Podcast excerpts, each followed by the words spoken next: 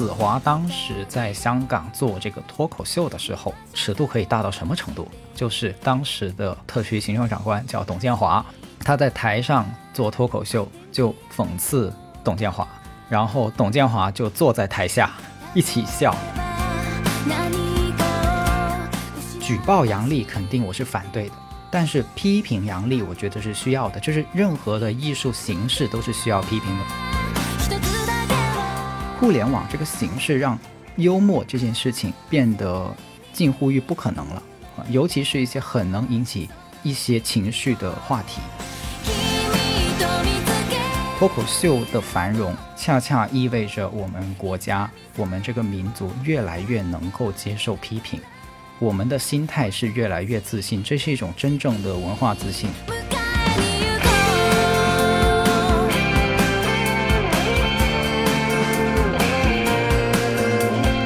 Hello，大家好，我是梁毅，这里是超智游戏 Complex Game，我们一起面对这个世界的复杂、失控、不确定。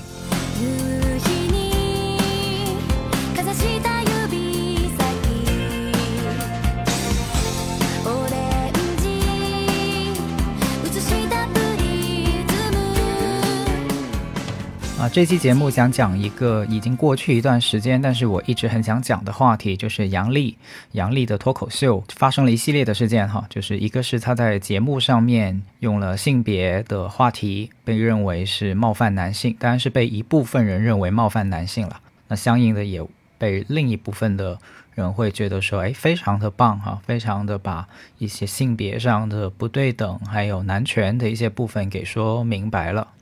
但是总的来说，就是引起了很大的争议，然后还有后续的一些像举报啊等等的一些后续的发展。这个事情我一直想说，但是我觉得不好在风口浪尖上说哈，并不是说我怕事儿，而是有的时候在一个特定的张力很大的时间节点上，我们反倒会很难去看清楚事情的本质，所以我就。我就有一个习惯，就是有的时候，如果在那个节点上能把东西想明白、说清楚，并且大家也好理解的话，那么我就会选择写作，或者是选择做节目。但是如果不是如此的话呢，我就会隔一段时间，等它舆论的网络的风潮给过去了，然后我再会去重新的去说说这个问题。啊，我觉得是很值得我们回过头来去看一看、想一想的一个问题，或者说一些问题、一些话题。啊，我就会选择用这样的方式。然后杨笠这个问题就是属于这样的方式，哦，因为在那个节点上其实挺难的，因为性别的问题现在在我们的国家以及我们的网络舆论里面，哈，变成了一种有点像非此即彼的，就是简单来说就是你站不站杨笠嘛，哈，就是 你要不是支持杨笠，要么是反对杨笠，哈，好像没有第三个角度。这其实是挺危险的，就是几乎任何让人去分裂成两群人，然后相互的去指骂对立的过程，我都很小心。哦，我觉得这个过程里面会消耗非常多的能量，并且不见得会为这个世界带来更多美好的东西。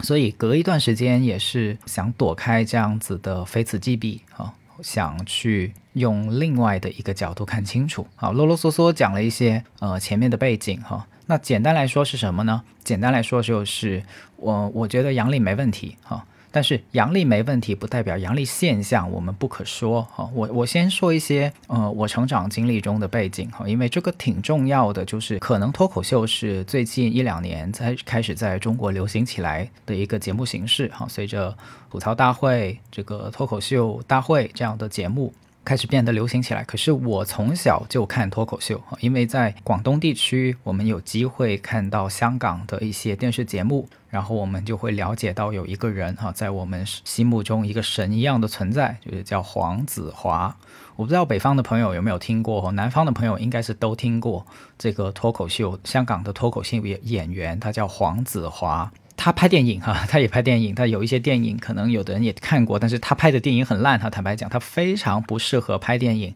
他这辈子就是好像只适合做一件事，就是做脱口秀哈。在香港，他的脱口秀有一个自己命名的名字，甚至这种节目形式都是他自己开创的一个名字，叫做“栋笃笑”，就是“栋笃笑”哈。如果有人听过的话，他他就是叫“栋笃笑”。董栋在粤语里面的意思就是自己一个人站着，站在某个地方，可能是在台上，或者是站在街头哈，然后就开始说话哈，这叫做董栋啊，然后逗大家笑，然后有一些幽默，或者是有一些搞笑的做法，然后他是因为只是用口来说的，所以就是一种不同于舞蹈、唱歌、表演这样的方式啊，它就是开麦嘛，就是你拿个麦克风，然后就可以开始讲。然后就逗大家笑，这样子，这样子的一种节目形式啊，所以我是从小看黄子华的《董笃秀》，就是脱口秀长大的。然后我我也亲身去看过，就是黄子华每每一次有了一期新的脱口秀以后，就会在香港连演几十场哈，呃，在红磡体育馆连演几十场，所以我也我也有机会，有的时候会买票，我真的就是工作以后。买票，然后就去看，然后整个体育馆的人一起笑，哈，很轰动的哈，很场面很壮观哈。然后我就是这样长大的，所以我对于脱口秀可以说是非常非常的喜欢，以及我自己对于幽默的界限在哪里啊，也曾经是有过一些思考。那坦白讲，我对于脱口秀的尺度的容忍程度是可以非常的宽容的。其实这也没什么好自豪骄傲的，因为大家都是这样的。就是黄子华当时在香港做这个脱口秀的时候，尺度可以大到什么程度？大家可能大家都都无法想象。就是他在台上开当时的特区行政长官叫董建华啊，大家如果还记得的话，就是九七年金融风暴前后香港的特首叫董建华，他在台上做脱口秀就讽刺董建华，然后董建华就坐在台下。一起笑，这是个很棒、很美好的画面。大家想一想，是不是这样？就是一一个地方的行政长官首长了啊，其实是一把手了，已经是。然后在台下欣赏一个讽刺自己的节目、调侃自己的节目、开自己玩笑的节目，觉得没有问题。不用把台上的人抓起来，然后他也不用介意这个节目出去了以后，大家就真的会对自己心怀怨恨，然后给自己什么过激的反应？不会。大家想一想，这是一个很很美好的事情来的。所以黄子华的脱口秀是能做到这个程度，就是董建华都在下面觉得好笑，然后一起在下面笑，是这样的程度。所以。脱口秀是不是不能谈论一些正经的话题？是不是就不能就是一定是不可以批评的？那它肯定就不是啊，因为如果无法批评的话，脱口秀就失去了它最重要的一些生命力。但是也不是什么都可以开玩笑啊。那比如像像我刚才呃说的那个董建华在台下的时候，我说的。不是什么都可以开玩笑的意思，大家注意哈，我并不是说哦设置一些言论禁区，有的话不能讲啊，还是有禁忌的啊等等，不是这个意义上的意思，而是站在一种艺术形式的角度上来讲，怎么样的脱口秀是既批评又治愈的？我觉得这个是很重要，可以去商榷的。就比如说当时黄子华开董建华的一个玩笑是什么呢？他就是说，当时因为金融危机嘛，然后很多人在股票市场里面亏了很多钱哈，甚至有的人可能工作都没有了。然后所以呢，香港当时社会就流行一种现象，就是但凡遇到什么事情啊，就会觉得说，哎呀，归根结底都是董建华不好。然后他就把这一点给拿出来说。啊，就是说这个想找工作找不到，就说是董建华的错啊；这个呃找不到老公，就说是董建华的错啊；没法买房子也是董建华的错啊；连这个出门的时候去茶楼哈，想喝茶等不到位子都是董建华的错。那大家就觉得这个很好笑嘛？但可能因为大家语境不同哈，所以不一定你们觉得很好笑。但是当时黄子华的那个呈现方式，那个段子是非常的爆笑的，就是全场都一起在笑。而这个笑是在笑什么？这个在笑是一方面，它呈现出了说大家是真的心里面有一种憋屈，真的有一种对于生活在香港这座城市本来是很努力的、很奋斗的，但是却因为经济形势不好，所以生活里面真的有很多很多的问题，所以就会抱怨。这种情绪是真实的，但是同时黄子华也在这个段子里面呈现出了这种什么事情都责备到董建华头上的荒谬性，就是他也同时透过这个段子。的好笑，去治愈了跟释放了一些，其实是对董建华太苛刻的，就是你从逻辑上来讲就是嘛，就是你你自己去个茶楼等不到位子，为什么要怪董建华呢？呃，它是一种过分的抱怨来的。但是他不是直接批评，像我现在这样子说啊，你们不对，你们不能什么都怪董建华，他没有这样说，他是透过一个脱口秀的艺术形式，一个段子，让大家在大笑中又意识到了，哎，这个东西好像的确是如此哈，不能也不能全怪董建华哈，就大家就被治愈了。所以脱口秀很厉害的一个地方就是，如果你做到极致，你能超越非此即彼。你想一下，是不是这样？就是如果我们只是在实时辩论，哈，做一个电视节目或者写一篇文章，像像现在我谈一个节目也是这样的。要么你是支持董建华，要么你是反对董建华，要么你是支持杨笠，要么你是反对杨笠。但是脱口秀可以做到超越这种对立，我同时呈现这两面给你，你觉得很愉快，你觉得很搞笑，是蕴含了这样的被治愈的这个部分在这里的。所以这个我觉得黄子华的做法。跟杨笠的做法，呃的段子里面的一些做法是有区别的，这也是为什么池子会发那条微博里面有一些批评的，其实一些核心的一些原因。但是可能池子没有想把它说明白，就是说举报杨笠肯定我是反对的，但是批评杨笠我觉得是需要的，就是任何的艺术形式都是需要批评的。我先澄清一下什么叫批评哈，我现在说的批评是文艺批评的那种批评。也就是说，任何的艺术节目、艺术形式都是可以被批评的，因为它面向受众啊，它面向观众啊，就是像电影一样的，你拍出来了，那观众就可以观看，然后观看完了以后的一些想法，它构成了这个艺术行为本身的其中一部分啊。所以杨笠是可以被批评的，也应该被批评的，不是说他做的不好，而是这是一种你跟杨笠互动的方式，就是你去想。他到底说的这些到底是什么意思？他整个逻辑是怎么样的？你怎么理解这种这种话语？这是一个批评的角度。我想杨笠自己本身也是很乐意去去迎接这些批评的，就是讲道理嘛。简单来说，就是有什么道理不可以讲呢？为什么你要举报我了？对不对？举报就是就很 low 了哈，这就是或很或者说你毁坏了这个艺术形式，你没有把它当做一个真正意义上的艺术对象去进行评鉴。而是你把它变成了一种私怨。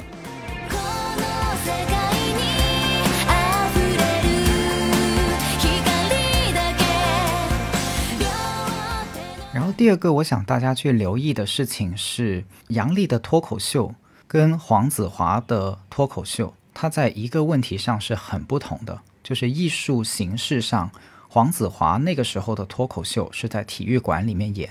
出 DVD 都是很后面的事情了，其实也没几个人去买他的 DVD，它基本上是一个现场观看的形式。所以为什么黄子华要连开几十场，他都是讲同一个内容。但是很有趣的事情是，香港人乐意去，香港人不会说，哎呀，我我我还是回家看 DVD 吧，这个买个买个呃几十块钱的 DVD 回家去看吧。有些人会收藏。但是绝大部分黄子华的粉丝，包括我自己，我都是想去看现场的，我都是要看现场的。我觉得那个才是脱口秀。区别是什么？区别就是脱口秀是个剧场，剧场是具有现场性的跟即时性的，这一点非常非常的重要，以及经常可能被人去忽略了。为什么说剧场即时性很重要？是因为。既然你是即时的现场的，这意味着你会散场，你会有开场，也会有散场，就在那个特定的空间里面，所有的事情就是在那儿发生，同时也在那儿结束，所以这是很不同的啊。黄子华在那个空间里面讲笑话，去讽刺谁，去让你觉得捧腹大笑、开怀大笑，你甚至自己都是在那个地方是被讽刺的，你不觉得很接受不了？因为你知道，大家只要离开这个现场，离开那个场域，离开那座体育馆，这个就结束了。这个是个娱乐，然后大家不会每天都带着讽刺你的心情、看低你的心情，哪怕你是在被被被讽刺的那个，然后回到生活里面，每天对你指指点点。大家知道不会这样，因为那是一个剧场，那是一个场域。那是一个会开也会关，会开始也会有结束的这样的一个场域，而杨笠的节目形式不是这样子的，或者说脱口秀大会它它本身就不是这样子的，因为它是在互联网上会不断传播的一个节目。现在的互联网让这个节目就等于是停不下来，你会发现的嘛，就是当它放到网上去以后，每天都会有观看，尤其是在那段时间里面，你你每天可能播放量就会往上翻一倍哈，它是一个无休止的事情。也就是说，这件事情就没有所谓的开场跟散场了，就没法散场了。这个事情，所以大家会有一些人觉得很被冒犯、很介意，也是因为这个事情会不断被传播、不断被议论，然后会不断的发酵。在这一点上，我觉得很多人可能是没有意识到，这个点已经超过了艺术本身。这甚至折射出来，我们现在这么喜爱互联网，或者说被互联网所包围的一个文化环境啊，成完全进到了互联网里面的这样的一种人生的生活方式，它是其实是有缺点的。我们一直都认为说啊，互联网很好。我们最初对互联网的想象的理想就是，我们能一直一直的跟无数的看不见的人、陌生人保持连接，所以我们可以探索不同的世界，等等等等。原来互联网许诺给我们的是这么美好的东西，是一个无穷无尽的自由的想象。但是当我们细细的去用它的时候，就发现，原来那个会散场的黄子华的脱口秀的剧场。其实是有很重要的、不可替代的优点在里面的，就是一个东西是有限的，是会结束的，是会散场的，其实是给我们的生活、我们的文化、我们的人生赋予很重要的意义的。科学家最近才研究出来说，其实人类很重要的一个功能叫做遗忘。如果我们事无巨细的记得过去。所看过的所有的东西，有的人很羡慕，就说啊，这这不就是过目不忘吗？但是你要知道哦，你记得的可不只是那些你想背的课文，想记住的数字哦，密码，不只是这些，你会事无巨细的记得你生活里面遭遇过的所有痛苦的事情，尤其是那些很痛苦的事情，你一件都忘不了，你很快就会崩溃的。所以，人类的心灵健康，其中一个建立在。最重要的基础就是我们有遗忘的能力，遗忘是一种能力，我们可以去遗忘掉一些东西，这是很重要。否则的话，我们总是去记得纷争，纷争就是从这里开始的，因为我们忘不掉嘛，我们没有办法散场。所以杨丽这个事情，在这个角度下面，它其实已经超越了杨丽一个人自己的问题，所以我才说这不是杨丽的问题，这是这个艺术形式。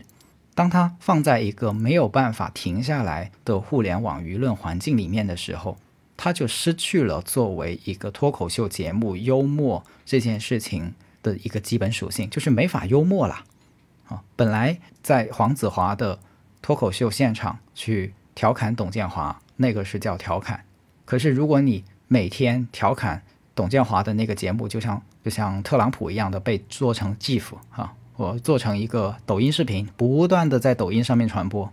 那谁受得了啊？那董建华肯定也受不了啊，对吧？就是每天都会都会在抖音上面啊，就大家街上遇到了，就就就在那里在你面前播一次，这就形成一种政治攻击了，这就是一种政治力量了啊。然后一一一些意识形态的问题就开始了，对吧？这这很不一样，这很不一样。所以是互联网这个形式让幽默这件事情变得。近乎于不可能了啊！尤其是一些很能引起一些情绪的话题，好像性别，这就这就无休无止了。所以现在有一句话叫做什么？叫做“互联网不是法外之地”啊！罗翔老师 也有也有说，然后我们的政府部门，包括我们的警察，可能也会提醒大家哈：互联网不是法外之地。但是我要我要说一说，就是有的地方是法外之地啊，就是。脱口秀的台上，它应该是个法外之地。如果因为如果我们把所有的法律都延伸到了这样的一个密闭的空间，艺术就消失了。就像贾樟柯导演曾经，呃，不是贾樟柯导演，就是某一个大学的电影教授，他就说，电影不能只讲正确，因为如果只讲正确的话，那么电影就全部都会变成样板戏。这个是我们几十年前我们国家就真真实实发生过的文化的事情，就是艺术形式、艺术的内容就只剩下了一种内容，就是所谓绝对正确的内容。因为除了那个以外，其他都不正确的嘛，然后都被干掉了嘛。所以我那在那个时候，我们就只剩下了样板戏啊。有些年轻的同学可能不知道什么叫样板戏哈，就是在几十年前，我们国家曾经只允许演那么几出戏，就剧目是固定的，剧情是固定的，内容是固定的，嗯，而且是只有几部，就那就是我们所有能看到的艺术作品了，被扮演的，就是要叫样板戏，就是因为都规定好了，就像样板一样，一点都不准改。所以这是一个很可悲的文化沙漠的历史，而在那个历史时期发生了什么人间惨剧，你们也可以自己去啊自行百度也好，或者是透过你们的能力去去了解啊。我我现在之所以说的这么保守，是因为那个时候所发生的惨事，就惨到现在都没有办法去直接面对跟讨论啊，所以我才能只用这样的方式去让你们去去理解。所以这是很惨的。当连一个一个地方可以自由，但是那个地方又不能扩得太大。就像我刚才说的，它要能散场，它要大家能遗忘，他要能大家不能带着他又回到自己的生活里面去，那就那就真的法律要管了。因为无休无止的战争会也会引发惨剧嘛。所以那个地方，就当你回到线下或者是回到现实生活里面的时候，那个地方就是法律要管的地方。可是如果法律连杨笠在脱口秀的台上说什么，就在那个现场说什么，也要去管的话，那也会产生像我我刚才说的另一种问题，就是那就没有话可说了，那就无话可说了。脱口秀的繁荣，恰恰意味着我们国家、我们这个民族越来越能够接受批评，我们的心态是越来越自信，这是一种真正的文化自信，就是我知道。我的人格是完整的，不会因为你的一句半句话就否定我整个生命的价值跟意义，所以我能接受批评。所以杨笠的存在，其实不仅是杨笠、李诞、池子，所有的脱口秀演员走到台前可以做节目，可以让大家开怀大笑，可以去调侃某个人、调侃某个明星、调侃某些话题、调侃某些社会现象。它是包含了很重要的，代表了中国人的自信跟中国文化里面的一种包容的程度。所以，为什么当那些人去举报杨笠的时候，其实我也很生气，因为这个代表了你没有办法接受批评，你本质上是很自卑的，你骨子里面是不承认、不认可自己过去的。一些意义跟努力，简单来说就是你都为你自己感到羞耻，所以当杨丽说这些话的时候，可能你就受不了。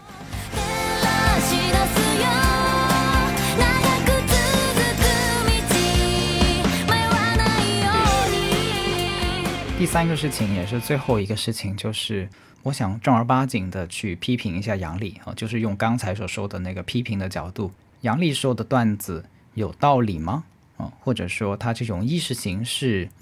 是幽默吗？我就举他段子里面两个很有争议性的句子。当然，有的人说，哎，你不能断章取义，你要回到他的具体语境里面啊。嗯，但是这两句话应该抽取出来是问题不大的。第一句就是男人是那么普通，却又那么的自信。第二句话就是男人还有底线吗？啊，男人没有底线啊。那我们不妨试试看，把杨丽这两句话里面的男人换成中国人。中国人那么的普通，却又那么的自信，啊，中国人还有底线吗？中国人没有底线。又或者是把它换成女人，女人那么的普通，却又那么的自信，女人有底线吗？女人没有底线。又或者是把它换成美国人，美国人那么的普通，却又那么的自信，美国人有底线吗？美国人没有底线。我在这里停一停，就是大家不妨回想一下，当我换了这几个主语以后，去听这些话的时候，你可以在心中再过一遍，你内心的波澜分别是怎么样的？有的人是会说，对，美国人就是没有底线啊，美国那么普通又那么自信，就说的太对了哈。然后，可是也有的人 会觉得说，哎，你这样子就说中国人是什么意思啊？不对哈，这个这个完全是荒谬哈，并且你这个是有色眼镜，是歧视啊，义愤填膺。所以它客观吗？它肯定不客观哈，因为你也可以举出很多例子来说明，这个中国人是真的有自信，或者是中国人也有很多很维护社会底线的事情，也有很多英雄，也有很多的好的人、善良的人在尽自己最大的努力去为这个国家创造美好的事情。所以这句话，如果有的人觉得很冒犯，那么我们可以细细的想一下，你真正的想守护的爱的人是哪些？是那些你觉得被冒犯到了，为中国人做做了很多贡献的那些人？同样的，女人也一样哈，就女人里里面也肯定有非常多的人是很努力的，在为这个性别的自由以及获得权利去努力了很久啊。然后也有很多女生是非常的开放，非常的有反思精神，不狭隘等等。就这句话，如果你问说客不客观，那肯定是不客观的，它就是一句会拨动你心弦的话。并且不同的人会波动的心弦肯定是不一样的，所以这句话，嗯，我特地换了这个主语，我们才能去看清楚它的艺术形式。当我们把这个主语去剥离出来的时候，我们才能看清楚杨笠这句脱口秀或者是这种艺术形式，它的本质到底是什么？它就是一种波动心弦的，去引发一些内心波澜、引发一些共鸣的一种艺术形式。因为如果不是的话，那还不如不说呢，对吧？啊，好不容易来听个脱口秀，然后结果你说的每一句话都是光荣、伟大、正确，那这个脱口秀还还听来干嘛啊？这就不叫脱口秀，这叫政府工作报告。所以弄清楚了这个以后，我们就可以明白，你可以有两个立场啊，在这两个立场里面，可你可以选一个，一个就是你觉得不可接受啊，这个。觉得这是一种侮辱，哈，觉得这是一种不客观的胡乱的指责，啊，觉得你这样子评判男性，也同样的可能这样子评判中国人，也可能同样这样子去冒犯美国人、冒犯中国人、冒犯男人，也冒犯女人，就对所有人都有冒犯的潜力。你这种冒犯人的艺术形式就是不对，哈，你可以带这样的一个立场，你也可以带另一个立场，就是认为，哎，这个只是一个玩笑，这个只是一个拨动人心弦、寻找共鸣。宣泄一种共有的情绪的一种艺术形式，呃，无伤大雅，并且是甚至是一个很好的呃反思的契机。也就是说，我们对言论可以有两这以上这两个尺度，而我希望是后者，而我希望是后者。为什么？就是你想一下，就是当你用这样的方式去说中国人的时候，啊，我是中国人哈，你说中国人那么普通，却又那么自信。然后中国人没有底线，我想到的是我们在反思我们过去的一些事情，的确很可能体现出来我们很没有底线。比如像三聚氰胺，婴儿的奶粉连给下一代吃的奶粉都没有做到基本的安全合格，这难道不是没有底线吗？然后我们国家那么多的环境被破坏，然后有。有一个省啊，整个省都是挖的煤矿，然后这个地都塌陷了哈，污水全部都是水，都是被污染的，然后没有办法喝哈，这难道不是没有底线吗？就是我会想到这些，然后我不会觉得这是故意在在讽刺或者说被冒犯到，因为部分的来说它是事实。所以这一把尺子，简单来说就是不是要去举报杨笠、禁止杨笠，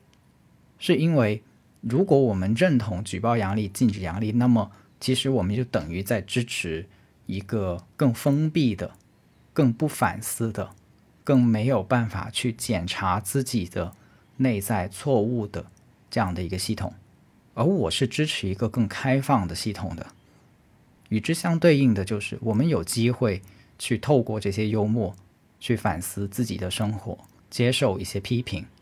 接受批评。是一个文明自信很重要的体现，就像我刚才说的，所以我希望有更多的杨笠，有希望有更多对不同领域的杨笠的宽容，因为杨笠可能是在脱口秀的这个领域里面触了触动了性别这个话题，那可能别的领域的杨笠就是他们可以说别的领域的玩笑别的领域的反思，就有一句话我特别认同，就是杨笠的冒犯这种不适感。可能就是某些文明进步的起点。我们有这样的包容度，其实包容不是纵容，就是很多人老搞不清楚包容跟纵容区别在哪里。就纵容的区别就是你明明不认可，你想不明白，但是你知道，并且甚至是你知道会受害，然后你还无动于衷啊。比如说什么叫纵容，就是你看到有人随便砍树啊，把一片森林都砍光了，然后你还无动于衷，这个叫纵容。然后对阳历你是包容，包容是需要你理解它的正确性的啊，这个才叫做包容。生活里面很多人说，我希望对方包容哈，或者是我希望去包容对方。以后你可以想想深一层，就是所有的包容都包含了你对这件事情的道理跟正确性的一个理解，然后才谈得上包容。所以你是没有办法去包容错误的事情的哈。OK，呃，那这期节目基本上就去回顾了一遍阳历事件，或者说叫做说阳历这种它所。引起的一个社会话题就是批判性别到底能不能批判，以及能不能用阳历这种。